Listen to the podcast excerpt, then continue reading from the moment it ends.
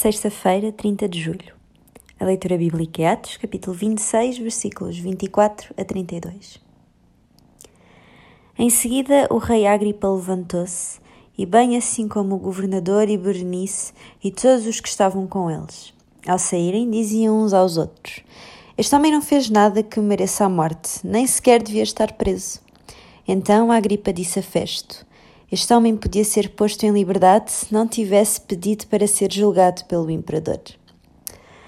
O rei Agripa tinha conhecimento dos costumes dos judeus e das escrituras de Jesus e da sua ressurreição. Agora, a Agripa é desafiada através da defesa de Paulo e não está nada confortável. Por isso, reage ao dizer que Paulo está louco. Creio que, enquanto Paulo falava, o Espírito Santo se moveu na vida de Agripa e dos outros no auditório.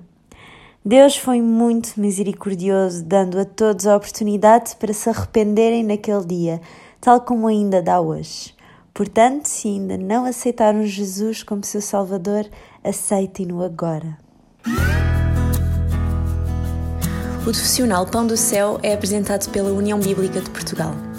A União Bíblica é uma organização cristã internacional e interdenominacional que usa a Bíblia para inspirar crianças, adolescentes e famílias a conhecerem a Deus. Para mais informações, visite o nosso site em uniãobíblica.com.